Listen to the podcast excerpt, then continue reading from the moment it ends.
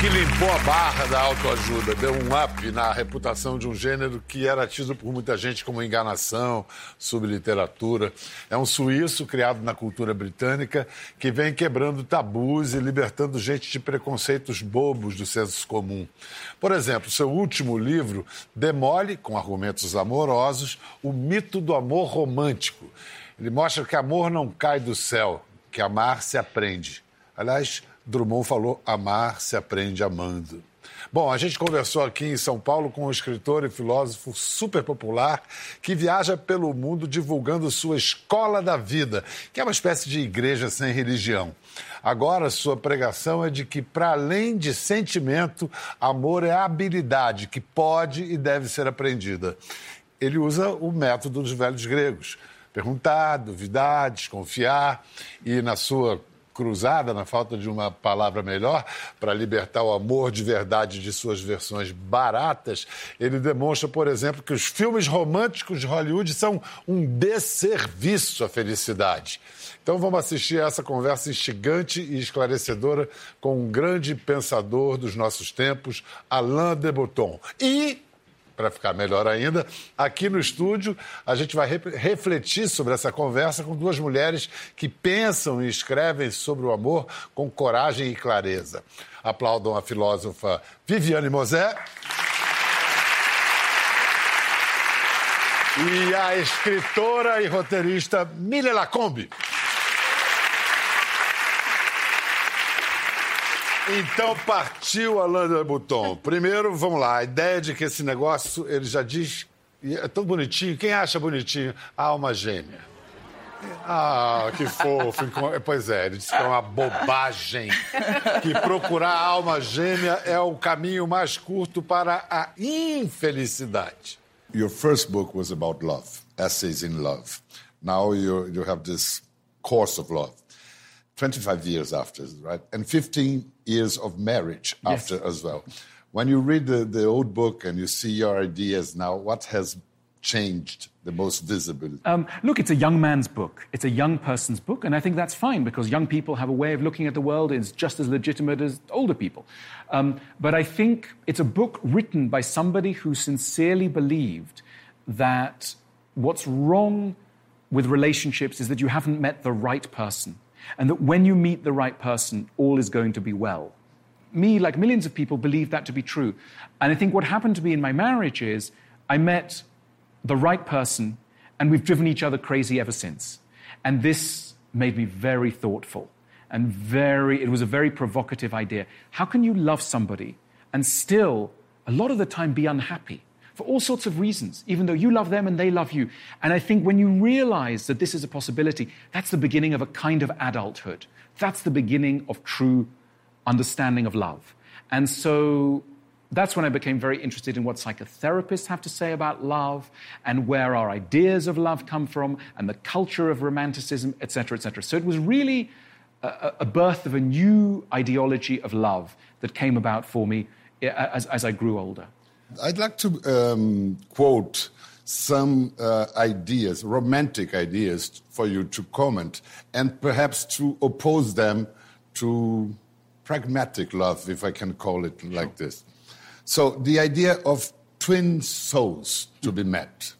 Okay, so one of the most dangerous ideas it's really a dangerous idea, is the idea that all of us have a soulmate waiting for us. Maybe we haven't met them yet, but there is somebody out there who can understand us perfectly, probably even without us needing to speak. They will just guess who we are. They will love us perfectly, and we will be 100% satisfied in their presence. We will never need to have a secret from them. Our soul and their soul will fuse.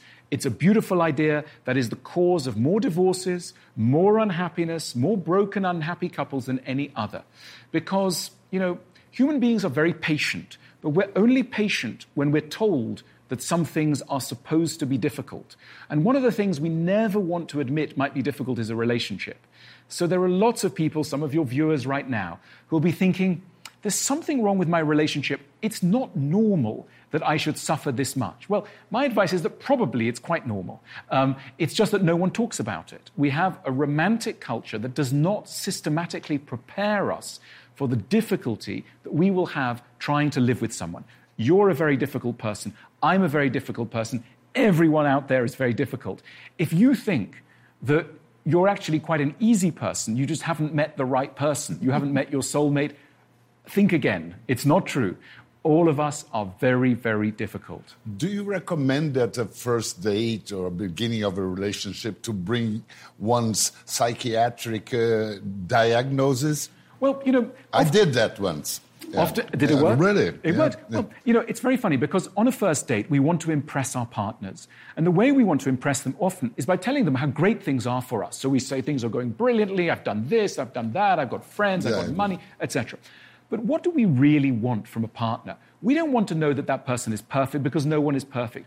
What we want is a sign that another person understands their own imperfections and that we're not going to meet those imperfections six or nine months down the line you know, everybody's a little bit crazy, but if you know how you are crazy, this makes you very safe, right? So if I sit down at a date and my date says to me, I'm a pretty perfect, easygoing person, I want to run away. This is a very dangerous person. Whereas if, if I'm with somebody and they say, you know, when I'm tired, I get quite difficult around, you know, your friends, I might be a little bit jealous. I do have an issue with my dad, and that makes me quite suspicious of people in authority or whatever. Instantly, I think this person is safe. And I'll tell you what's safe and properly romantic they understand themselves. And my goodness, this is better than looking beautiful or having a PhD from Harvard, because if you understand yourself, you're a safe person to be around.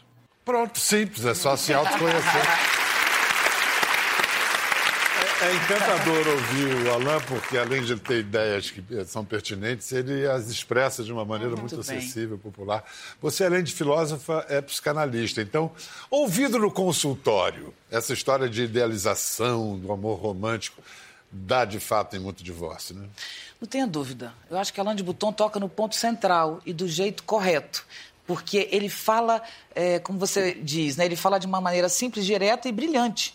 Né? E ele trata o problema, é, é, é, o eixo de toda a questão, que é o amor romântico. Mas não é só amor romântico, é a vida romântica, eu acrescentaria, concordando com ele. Nós olhamos a vida e o amor como se fosse tudo pronto, tudo fácil e bonito. O errado sou eu. Eu, não consigo, ou o meu irmão, o meu amigo, ou alguém não consegue, mas o certo é conseguir. Então há um lugar para chegar, o lugar da perfeição, do amor, da vida, dos filhos, do trabalho, né? Então a gente romantiza a vida. Um lugar impossível. Impossível. Então como a gente não atinge, e na verdade ninguém atinge, porque não há esse lugar, todos somos eternamente infelizes. Ele tem toda a razão. Mili, você, entre outras tantas coisas, você escreve também para o amor e sexo, né? Sim. Que tipo de educação sentimental se tem ou, ou, ou não se tem uhum. e que seria necessária para que as pessoas tivessem uma visão mais realista do que se trata uhum. um relacionamento amoroso?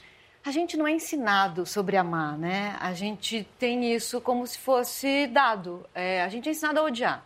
Isso ensinam direitinho para gente. Então, a gente é ensinado a excluir, a odiar, a discriminar. Mas o que eu acho a respeito do amor é que a gente, a gente nem entende, a gente, a gente cresce com algumas crenças que fazem muito mal para a gente, aprisionam a gente. A gente não se dá conta que a gente não é livre, porque a gente tem essas crenças. Então a gente nem consegue entender mais nem amor, nem liberdade. Então eu acho que é muito, liberdade, quando, quando ensinam para a gente, ah, é fazer o que você quiser na hora que você quiser. Liberdade é o oposto disso. Liberdade envolve responsabilidade, consciência, atenção. É enxergar. Começa quando você enxerga o outro. Porque ninguém existe sozinho. Se a gente aprendesse, se essas coisas nos fossem ensinadas, talvez a gente aprendesse a amar de uma é. maneira muito mais livre. Agora, isso que o, o Boton propõe é próximo de fácil? Difícil, difícil porque você precisa primeiro se enxergar. E nesse mundo que a gente vive hoje, quem tem tempo de se enxergar? Na verdade, a gente deveria viver para aprender a viver. A vida deveria ser um campo de experiências, é, um lugar que a gente não conhece. Quer dizer, a gente nasce um dia, tem certeza disso, e tem certeza que um dia vai morrer. A vida é uma trajetória entre o nascimento e a morte. E, e nós deveríamos olhar para a vida como uma experiência inusitada, incrível, hum. contraditória, dificílima, cheia de prazer, belíssima. E cheia de? Sofrimento. Mas não é cheio de sofrimento, eu diria mais. Eu diria que o sofrimento é a base da vida. A, a gente vencer o sofrimento ou produzir alegria é outra coisa, mas a base da vida é o conflito. Forças em sentido contrário produzem vida, o choque produz vida, né? Então a base da vida é isso. O que ele trata bem, que a gente tem a partir de uma época, né, a partir de um determinado momento, a gente adota um ideal para a vida. Então você não quer a vida, a experiência. Então, assim, tem você e tem alguém que você ama. São duas pessoas. O que temos ali, né? Não. Você idealiza a pessoa que te idealiza e os dois idealizam uma vida em comum. Ele tem toda a razão. Isso é, é o segredo do fracasso. Agora, agora acho que todo mundo concorda aqui que sexo é fundamental para o amor, né? hein, moçada? É, todo mundo concorda? Nananana, o Alain de Botton fala que esse negócio de ter o sexo como ápice da relação amorosa e de viver em constante sintonia, que isso aí é uma barca furada. Vamos ouvir. Another romantic idea is sex as the ultimate expression of love. It's a very beautiful idea that sex should be the summit of love, that it is the ultimate way in which you express love. Um, this is a new idea. For most of human history, this wasn't the case. It came in in about the middle of the 19th century, and ever since then, it turned well, it turned adultery and affairs from a problem, which they'd always been, into a catastrophe. You know, almost all the great novels of European civilization in the 19th century are about adultery. Uh, Madame Bovary, Anna Karenina, they're all about adultery, and they always end in suicide because it is the greatest tragedy because love is supposed to be about everything, including the possession of the other person's body. And so nowadays, because we're the heirs of this idea, you can never say to a partner, look, it was just sex. Nothing is ever just sex. Whenever there's sex, there is everything. And look, sometimes that's true and sometimes it's not. But we have made our lives so complicated. So, for example, when you, you know, a lot of the people we see at the School of Life are people who say to us, I've got a divorce. And we say, why, why do you need to divorce? They say, sex isn't good anymore. And we say, say a bit more. And they say, well, you know, we only have sex once a month. And now we must get divorced. And we say, okay, tell us a little bit about yourself. They say, you know, I've been married 25 years, we have three children, a home, a business together, but we're going to get divorced in the next month because we only have sex once a month. Do you like your partner? Oh, yes. Do you love your partner? Oh, yes, I love them. But why do you need to get divorced? Well, because sex is only once a month, and even then it's sometimes not great and you think, boy, oh boy, are we in trouble here? There is something we've really badly misunderstood about the position, the good position of sex within the architecture of a good life. Another thing of uh, the romantic love is that we don't need words. There's some kind of telepathic yes. communication. Very dangerous idea. Yeah. You know, sometimes people in the beginning of love, they say, I've met this person, they're wonderful. They understand me without me needing to speak.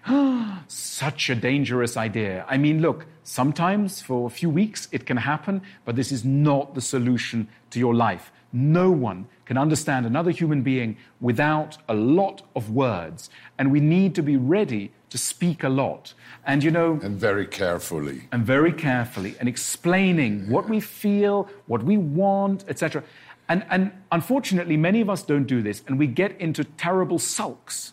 And you know, a sulk is when you feel, you, we don't sulk everybody, we sulk our lovers. And we sulk our lovers because we think this person should understand us. They're, they love us, therefore they should guess what is going on inside me, even if I've never told them. Well, that's crazy. That's you have to tell them. Um, but we're like little children, and little children want their parents to guess what's going on inside them without needing to speak. So, this is an area we need to grow up in, all of us. Tem, tem algumas questões aí. Essa questão de querer ser entendido sem palavras, basicamente é infantilidade, né? É fantasia de criança, né? Telepatia. É, totalmente, né? Mas se a gente olha, eu gosto muito das coisas que ele diz, eu acho muito divertido. Porque, de verdade, chega a ser ridículo, né? É ridículo, nós somos ridículos. Nós somos completamente sem noção, sabe? Somos tontos, vamos por aí batendo cabeça e fazemos uma pose de elegante, né? Somos, na verdade, caos ambulante, né? Caos, um, um caos encontra outro caos. Você imagina que uma pessoa vem carregando um caos, outra vem carregando outro, e elas se juntam e querem se entender por telepatia. É. Sabe? É, é, é poeira pueril. É, é, realmente, mas a gente não olha isso de frente. O bacana é ele, ele, ele colocar essa questão explicitamente, né? Honestidade para começar. Agora, já a questão do sexo é algo que o pessoal fica assim. É. Mili, sexo é secundário no casamento? É, ah, não, você me colocou numa. não é fácil. Não, é... eu acho o seguinte, não, ainda mais porque lésbicas tem toda essa. Existe uma expressão em inglês que é LBD, Lesbian Bad Death, é, que a cama da lésbica morre mais cedo. Porque duas mulheres transando é a melhor coisa do mundo, mas é muito trabalhoso, gente. É realmente, é muito trabalhoso. Então eu acho que o sexo, ele, do jeito que ele coloca ali, faz todo sentido do mundo porque você não, o pertencimento e liberdade são as coisas que você tenta, né, ir colocando num relacionamento longo. Como continuar a sentir o mesmo desejo por aquela pessoa 10, 20 anos? É um desafio. Então você precisa ir nesse meio, meio termo, pertencimento e liberdade. Haverá fases melhores, haverá fases piores. Vale a pena você lutar por aquele relacionamento? Às vezes sim, às vezes não. Eu encontrei a pessoa certa na minha vida quatro vezes já. É, é só não tomar também decisões precipitadas, né? Assim, tem, nada do que a gente está falando aqui é fácil, mas é excelente a gente estar falando e pensando Sim. sobre isso. E por que não difícil? É, pois porque é. eu faço. Porque, e porque em vez de falar é complicado, que virou agora uma ah. expressão, é complexo. Sim, é complexo. É complexo. É complexo. E o fácil pode ser raso como um pires, e o complexo pode ser cheio de coisas, e a gente quer isso. Agora, tem também a questão da fidelidade, né? A Millie tem esse livro aqui, O Ano em que Morri em Nova York, em que um livro com um forte tom autobiográfico e que começa com a suspeita de uma traição. E a traição ainda é algo que a gente não hum, aguenta. Uhum, uhum. Perguntam se eu escrevi, escrevi o livro para me vingar. Eu digo que não, mas também não me importo de me vingar com ele. É. É, a, a, pior do que a traição é a suspeita da traição. Porque ela te coloca num ambiente. A, a partir da, da, da, Você entendeu a traição, ela existiu. A partir dali, você começa a se transformar. A suspeita da traição te coloca num ambiente de paranoia, delírio que é imperialmente solitário. Você está sozinha nesse ambiente. E foi a partir desse ponto que eu comecei a escrever o livro. É, e aí tem todas as. Né, é realmente um negócio horroroso passar por uma traição. Livro que deixa eu fazer aqui, né, dar uma força aqui para as nossas amigas. Vai virar filme. Vai. Vai virar filme com Nanda Costa. Nanda Costa, Patrícia Andrade Opa. e Kila Vinhe. Então. Bacana. É, o meu depoimento sobre esse negócio de ser corneado, quer dizer, ser traído, é, é, que homem, muitas vezes, o, o, o ciúme é afrodisíaco. Sim. Homem corneado, um amigo meu. Um amigo meu, quando foi corneado, ficou com um tesão louco na mulher que estava torneando ele. Isso não é só homem que sente. Não é só homem, não, né? Não. Isso não é só homem que sente. Por quê? Você vê como o ser humano é ah, complexo. Ah, é, exatamente. É, complexo é. e interessante, né? O ser humano é interessantíssimo por isso, por essas é. contradições, né? Porque se o casamento estabelece, por ser um contrato, a estabilidade e nós, seres humanos, não gostamos de estabilidade, nós gostamos uhum. de, de novidade, né? de inovação, de invenção, de conflito. Quando a traição acontece, por pior que ela seja, ela desfaz a ordem das coisas. E você passa a olhar, no caso do seu amigo, né? Uhum. Passa a olhar para a mulher dele com outros olhos. Ele olha para ela com o olhar do cara que olhou. Então, outro homem olhou para ela, né? Então, ela, aí ele passa. Isso muda. E a gente poder, deveria assumir isso na vida. É, é, eu costumo dizer que quando a minha vida não está muito certinha, eu logo arrumo um problema, eu me jogo de um abismo. Isso é uma brincadeira, uma metáfora, porque a, gente, a vida nunca está certinha. Então a gente não precisa jogar no abismo, não. É só esperar que ele vem, né? Ele vem mesmo. Mas aproveitar, fazer uma. uma, uma é, como é o nome daquilo? Tobogã, né? Viver uma vida de tobogã pode ser bom. A gente falou em filme, no filme que vai ser feito do, do livro da Mili. Agora o, o Alain de Botton fala, bota a culpa, vilaniza a indústria cinematográfica americana que, que idealiza o amor, que. Enfim, ó, vamos ouvir ele falar. We know that romanticism was um, an 18th century, 19th century idea, but what was the role of Hollywood spreading this idea around? Look, if you're a Hollywood uh, film director, you've only got a couple of hours to make your money, And what are you going to do? You're going to go for the moments in a love story that are the most immediately seductive, the fast food of the love story. And so you're going to pick the moments when two people have just met and they've just fallen in love because that's the fun bit. That's the bit you're going to get people to pay, pay a ticket for.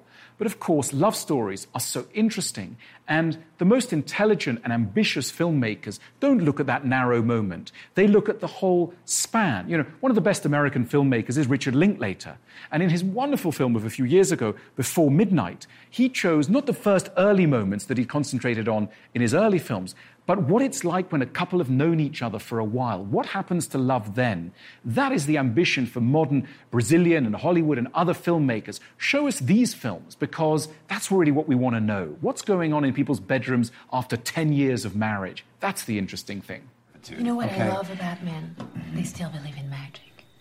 Little fairies around who pick up the socks. Little fairies unload the dishwasher. Little fairies sunscreen the kids. Little fairies who make the fucking Greek salad that you eat like a pig. Okay, listen to me, all right?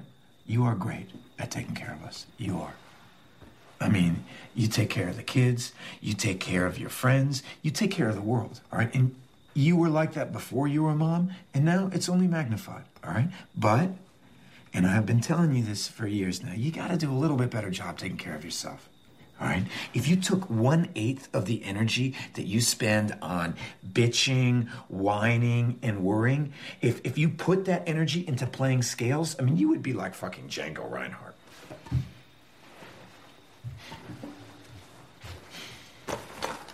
Okay.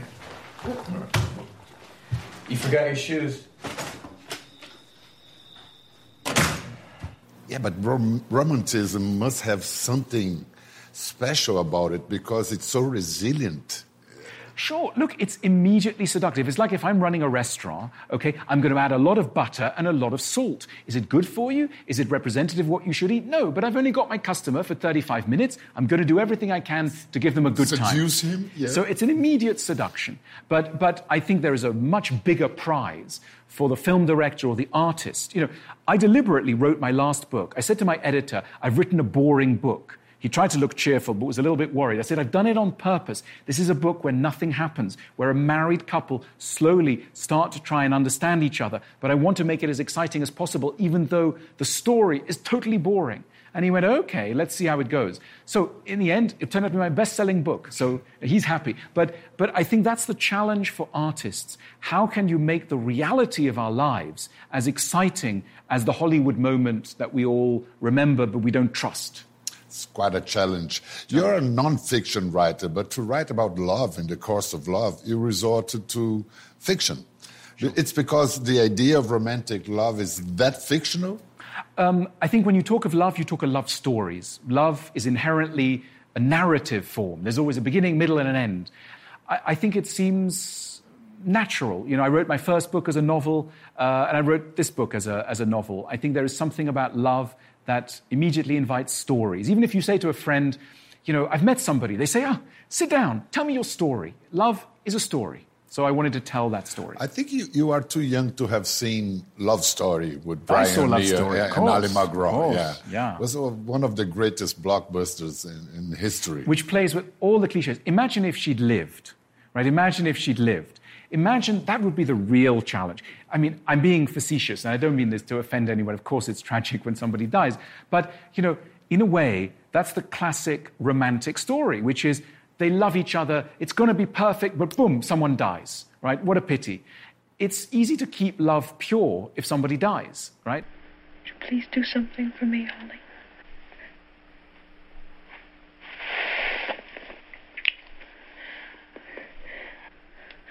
You please hold me? But imagine if she'd lived. She would have grown old, she would have grown, he would have grown old, there would have been kids, they would have had disagreements about the shopping. They would she have would have, lovers. They would have whatever. had lovers. She would have complained about his socks on the floor. She, he would have complained about the fact she dropped the bathroom towel. And that's the real challenge of love. That is love. And someone would go, that's not very romantic. No, it's not romantic, but it is about love. Se Romeu e Julieta não tivessem morrido. A roteirista Miri, como seria brainstorm agora, né? Tempestade cerebral. Como seria o roteiro de um filme realista sobre o amor? Começa no dia do casamento. Come... Em vez de terminar no casamento. Tudo começa nesse dia. E a partir daí, pertencimento, liberdade, sexo, todos esses desafios, a toalha no chão. Mas esse filme não seria chato? Seria, seria um pouquinho chato, talvez, mas o livro dele, ele, eu, eu, tentei ler esse último livro dele. Uhum. Ele, ele, tem, ele tem uma certa razão, é um livro parado. Uhum. Mas, ao mesmo tempo, tem coisas muito interessantes nesse livro. E a vida também é assim, tem coisas... A vida, ela é igualmente assombrosa e excitante. E um casamento é assim, haverá dias bons, dias ruins, Aí, um dos desafios é fazer a narrativa do amor ser divertida, ser boa de, de se assistir e de se viver. Sim. Vamos ouvir o Alain de Botton agora falar sobre o que, em muitos casos, parece a consequência até natural do casamento, o divórcio. It just came up to me. It's a, a kind of a paradox or contradiction, I don't know, because romantic love stays the same, the same rules, the same ideas. But the institution of marriage has changed. Like uh, people don't have to stay married nowadays. You know, I, I think and it's sort of evolving this institution. What's surprising is how little it's evolved. And what's surprising, you know, the death of marriage has been announced so many times. In the 60s, people were going, you know, we won't be married. I mean, the idea that we, people would still be marrying in 2018 would have been inconceivable to the average progressive person in 1963. Okay? It didn't look like this would be the future. So why do we keep marrying? I think we keep marrying because we know that sometimes the best thing for us is to be put in a prison.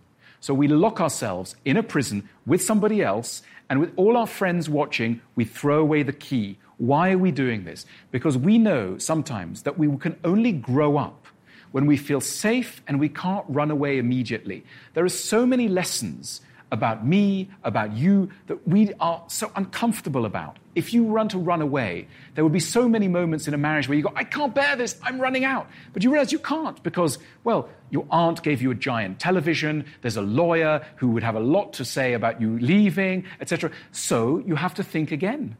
And you have to wait until tomorrow and the day after and the day after that. And sometimes that waiting is very important. Sometimes you think, you know what? Maybe it's not all their fault. Maybe I need to learn something. So, a good marriage forces us to mature even while it's frustrating us. And look, it's very rare in a marriage to have an average week going by without either one or the other person hoping that they were divorced.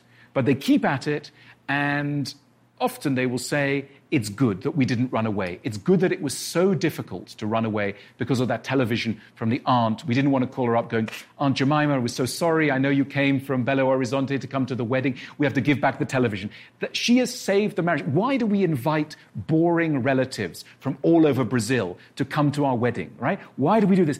Because we want to be embarrassed if ever we have to call them up to get divorced. We are trying to increase the level of embarrassment because we know that we need to stick at the hard work of marriage. It benefits us a lot of the time. I think there was a lack of this kind of reflection uh, in British voters before the Brexit vote. Absolutely. Yeah. The Brexit vote was a kind of divorce. Yeah. And like many divorces, one party thought that all their problems was the problem of the other person. So let's split apart. And currently, Britain is on the sofa, and Europe is in the main bedroom, and we'll see what happens.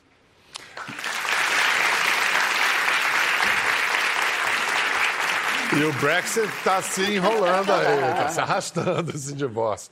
É, eu acho que tem uma coisa diferente nas pessoas que a gente ficou, ele ficou falando, né? Na década de 60, o casamento já estava consumado como uma instituição falida, mas mudou também o casamento. As pessoas, na década de 60, as pessoas eram obrigadas a casar e permanecerem casadas, uhum, até uhum. viverem em extrema felicidade e infelicidade.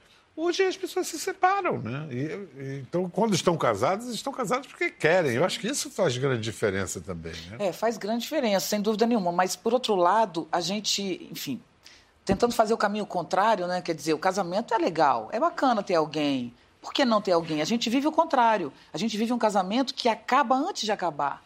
Não é? acaba por falta de comunicação, acaba por idealização. E é uma pena, porque a vida é difícil mesmo. É muito bom dormir. Naquela cena do Love Story é muito bonitinho, porque quando ela diz me abraça, isso é o amor antes de qualquer coisa. É o contato do outro que acalma naquele momento difícil para ela, sabe? Então, o amor tem coisas tão simples, o relacionamento, uhum. e, tão, e tão intensas que nos fazem tão bem, e a gente abre mão disso por uma coisa idiota, uhum. né? Por causa de uma, de uma toalha. Então, ao idealizar o outro, qualquer é, é, é questão é, é, é, desfaz aquele acordo que pode ser bonito. É uma pena. E é Você curioso, Biel, fala, desculpa interromper, mas é curioso que quando a gente fala normalmente eu estou com problemas no amor, você se refere a outra pessoa. Ninguém diz eu estou com problemas para amar, para me dedicar, para dar atenção. O foco é sempre o outro. E é uma coisa que devia ser ensinada também, porque qualquer relacionamento, e um casamento principalmente, é um espelho para você. O foco é você é o que você está fazendo e que tipo de transformações estão passando é, e onde você pode chegar. Eu gosto muito de um, de um poema do Alan Watts, eu vou citar é, livremente aqui, porque é mais ou menos assim: a vida é uma dança. E quando você está dançando, você não está tentando chegar a lugar nenhum, você está só dançando. O significado da dança é a dança. Então, se a gente perdesse a expectativa, se a gente deixasse de tentar ter controle sobre tudo, é, a gente dançaria a vida. O que me admira no. O que a gente está tentando fazer aqui, a gente está acertando bastante, basicamente é filosofia como ela nasceu, na, na, na, praça, né? E, e, quem trabalha popularizando filosofia é a Viviane. Já teve quadro no Fantástico, é Ser ou Não Ser, né? Sim. Comentarista no Encontro da Fátima, e traz autores que, se você fala o nome, todo mundo se assusta, e você traz. Se não disser que é Friedrich Nietzsche, todo mundo entende, né? É, Agora fala o nome. Esse aqui é, é, um, do, é um dos seus mais recentes Isso, ou mais é, recente? Foi lançado em dezembro. É, Nietzsche hoje. E ele não é que ele seja simples, ele é complexo, mas ele é claro. Ele, ele, escreve claro. Esse livro ele tem como subtítulo é Nietzsche hoje sobre os desafios da vida contemporânea. Porque Nietzsche tem uma, uma, uma, percepção da história que é exatamente muito próxima de tudo que o Alain de Botton fala. Ele, o que o Nietzsche trata, na verdade, que tem muito a ver com o nosso contemporâneo, é que nós adotamos um modelo de raciocínio que chamamos razão, que foi criado pelos gregos, desenvolvido pelo pensamento cartesiano e, e na, no decorrer da história. É um pensamento que a gente chama de racional, que ele opõe o bem e o mal, certo errado, bonito e feio, né? Não só isso, ele afasta os afetos. Então, nós nos tornamos pessoas que se orgulham de construir é, arquiteturas abstratas de pensamento e não de viver bem com aquele conteúdo. Então, eu não leio um livro para viver melhor, eu leio um livro para saber quantos andares de abstração eu sou capaz de fazer. E sentar num bar e dizer, porque o Nietzsche, o Platão, para seduzir alguém. Né? Então, na verdade, é, é, é, um erro. Então, a razão que agora cai, a gente vive a época da pós-verdade, né? o que, que cai? É a polaridade. A gente é super polarizado na rede social exatamente porque a polaridade caiu e todo mundo desesperadamente tenta agarrar uma verdade. Né? Mas a vida não é racional. A vida é um complexo, é um jogo. Isso Nietzsche deixa muito claro. Somos todos uns loucos, desvairados. O Alain de Botton fala isso muito divertidamente também. Isso é a vida e isso é o contemporâneo. O Nietzsche pode nos ajudar a viver bem, eu não tenho a mínima dúvida. E todos os filósofos, cada um do seu modo. E Proust também. Você, oh, você foi para você também foi muito importante esse muito, livro, né? Muito. Esse eu, eu, li a obra de Proust, os sete volumes de Em Busca do Tempo Perdido, por causa desse livro do Alain de Botton. Porque ele, ele desmitificou o Proust para mim. Eu achava que ia ser um tour de force e é, é, é realmente uma aventura e exige mas é fascinante. Ele te ajudou, é, né? Me ajudou demais, demais, demais a entender a vida, a entender exatamente isso que a gente está falando, as peculiaridades e a condição humana. Porque é isso, quando você fala de um problema que você acha que é seu e você entende que o outro tem o mesmo problema, você percebe que isso é apenas a condição humana. Apenas. É então, é, reflexão, pensar devagar, prestar atenção fazer isso tudo com o smartphone no bolso. A gente ultra conectado, todo mundo, o tempo todo, 10 minutos sem olhar o smartphone, o que, que pode ter acontecido, o que, que eu perdi. Essa aflição que a gente vive, como é que a gente vai tomar conta das coisas que realmente importam, acorrentados a essa prótese da, da... Todo conhecimento humano a um clique né, de uhum. distância. Vamos ver o que, que, ele, o que, que ele diz.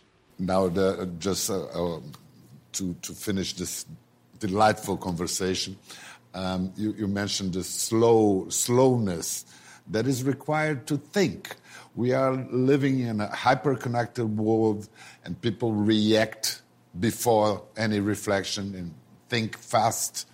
So how how how do we get to persuade people and, and, and, and train people to slow thinking, slow thought? Okay, I think we have to realize the scale of the challenge we have created ourselves. The smartphone is the biggest challenge to intelligence that has ever existed. Okay, to the collective intelligence, it is an enormous challenge. Why is it a challenge?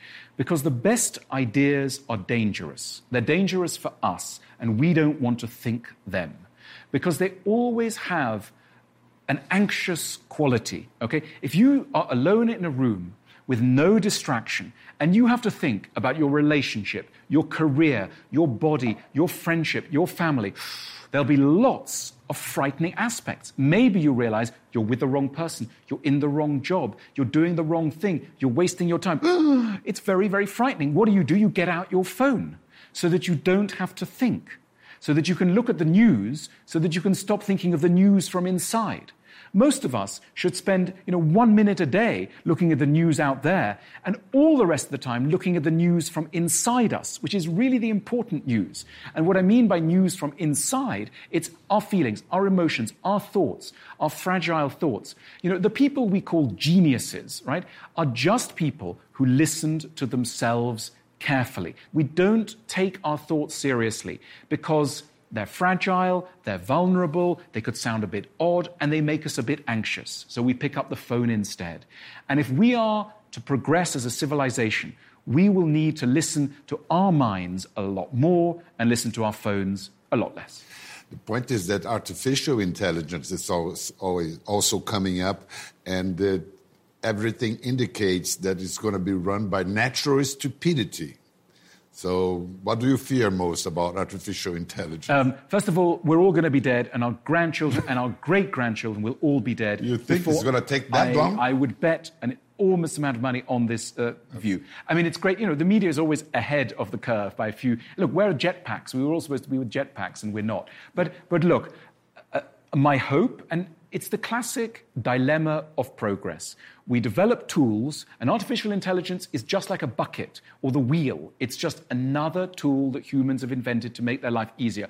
And every tool we invent has a positive and a negative. And the more powerful the tool, the more powerfully positive or negative it can be. And artificial, artificial intelligence is really the ultimate powerful tool, which could either save us or doom us. The hope, the hope is that we will learn to plug ourselves into this intelligence in time to compensate for our natural stupidity, our aggression, our short sightedness, our lack of empathy, etc. Um, we're not going to be around to find out, but it's a race. And it's a race like it's always been a race between love and stupidity. Always. By love, I don't just mean interpersonal love, but I mean love in the biggest sense charity, understanding, sympathy, complexity, patience. These are the virtues of love. It's a race between love and stupidity, meaning stupidity meaning aggression, short-sightedness, nastiness, meanness. And you know, we don't know who's going to win. Uh, and but you know, there's one thing we have that artificial intelligence doesn't. Yeah. Consciousness. Um, yes, but you know, who knows? Consciousness, after all, we're just you know a pile of uh, atoms and um, uh, you know liquids. You know, don't bet on it. It could be possible that there is going to be a, a, a conscious uh, computer.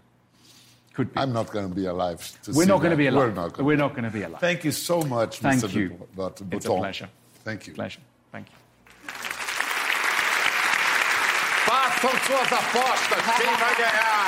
O amor ou a estupidez? A inteligência artificial ou a burrice natural? Quem vai ganhar, amor ou estupidez? Se a estupidez ganhar, a gente nem vai estar aqui para dizer a estupidez ganhou, porque a gente vai ter sido aniquilado. Essa é a vitória da estupidez. O amor. Hum. Acredito. Ela deve ter informação de cocheiro. Tem, tem. Eu não posso contar quem passou. É segredo. E para citar o, o, filósofo mais conhecido do mundo, que disse ame o próximo como a ti mesmo, ele queria dizer, eu acho, ame, ame o próximo porque é tu mesmo. É desse amor. Uh!